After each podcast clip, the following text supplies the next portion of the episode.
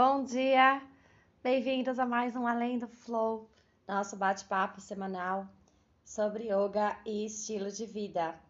E o tema dessa semana para nossa conversa é terra. Isso mesmo, terra com todos os seus significados, seja o planeta Terra, a terra onde a gente pisa. Vamos falar um pouquinho mais sobre esse elemento terra. Vamos lá? Bom, essa semana eu até postei no Instagram um textinho, uma reflexão sobre a terra no sentido de chão, né?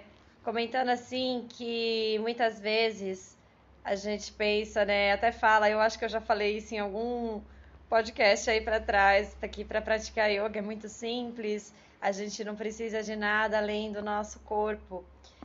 E isso é verdade, né, até certo ponto, mas eu quero ampliar um pouquinho essa reflexão e pensar assim que se a gente for ver sobre uma perspectiva maior, a gente precisa assim do nosso corpo e de um chão para a gente pisar, do chão, da terra, do solo, né?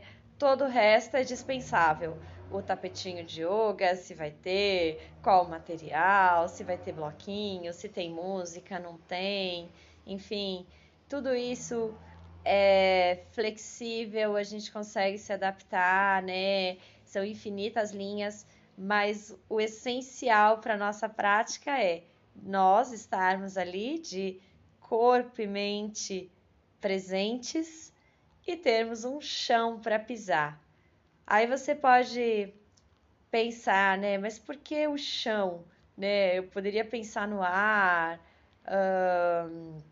nos outros elementos, sim, é verdade, né? A gente trabalha todos esses elementos durante a prática, mas o chão, ele é a nossa referência, né?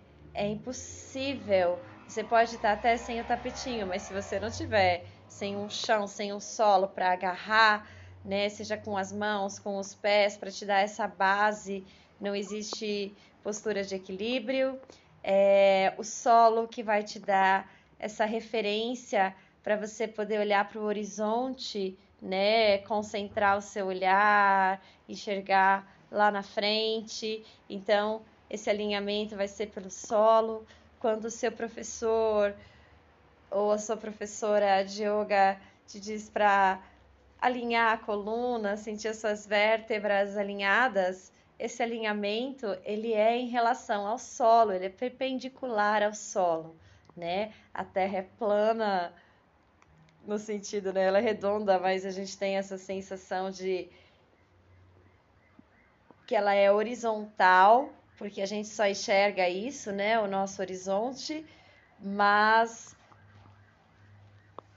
a gente sente, né, essa referência. Só através desse horizonte que a gente consegue estar ali vertical, alinhado, encontrar esse alinhamento para cada partezinha do nosso corpo, né?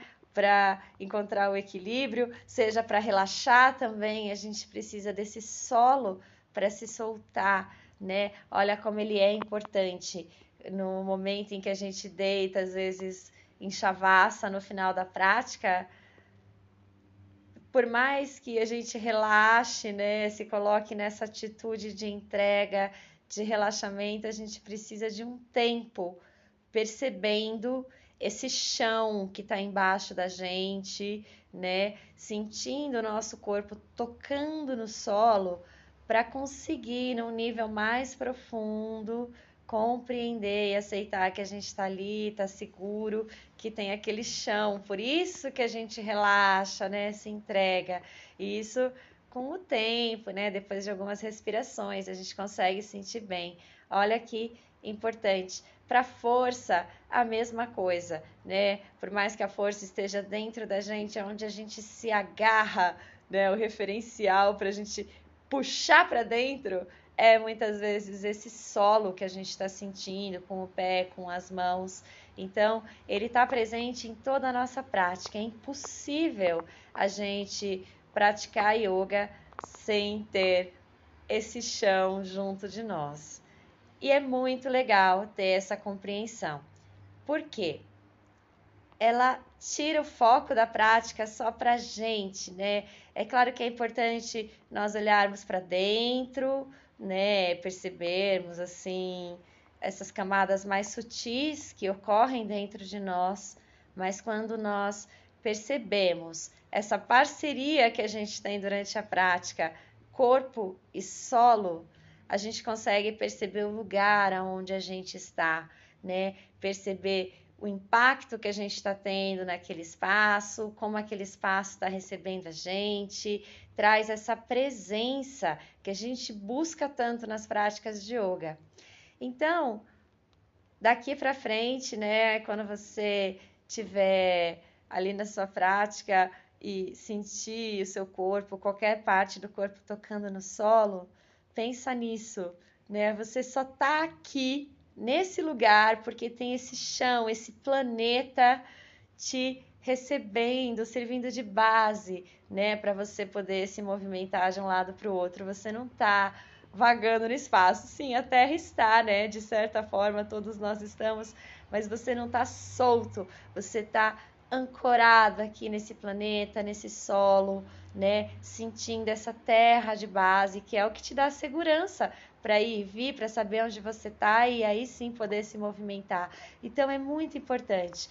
Procura despertar essa conexão com a terra durante a sua prática.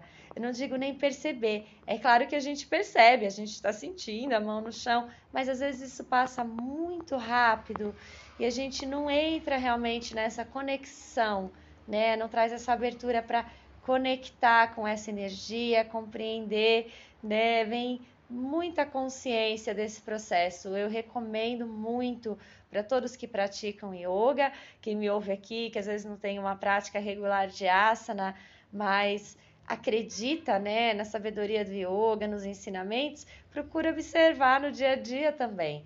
Né? Você só está ali de pé nesse lugar onde você está porque tem um solo, né, uma base firme embaixo de você, te dando segurança, te dando estabilidade, te dando esse referencial. Você não está ao léu, vagando por aí. Tem essa conexão. Resgata ela, traz ela para sua vida que vai te trazer muita força e muita consciência na vida e nas práticas.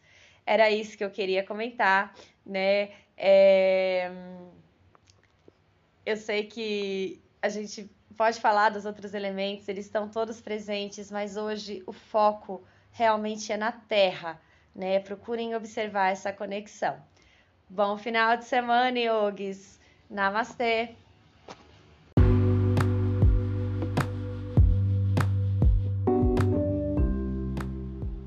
Eu sou Natasha Lima, professora de Yoga e Meditação com Mandalas, e esse foi o episódio de número 60 do Além do Flow.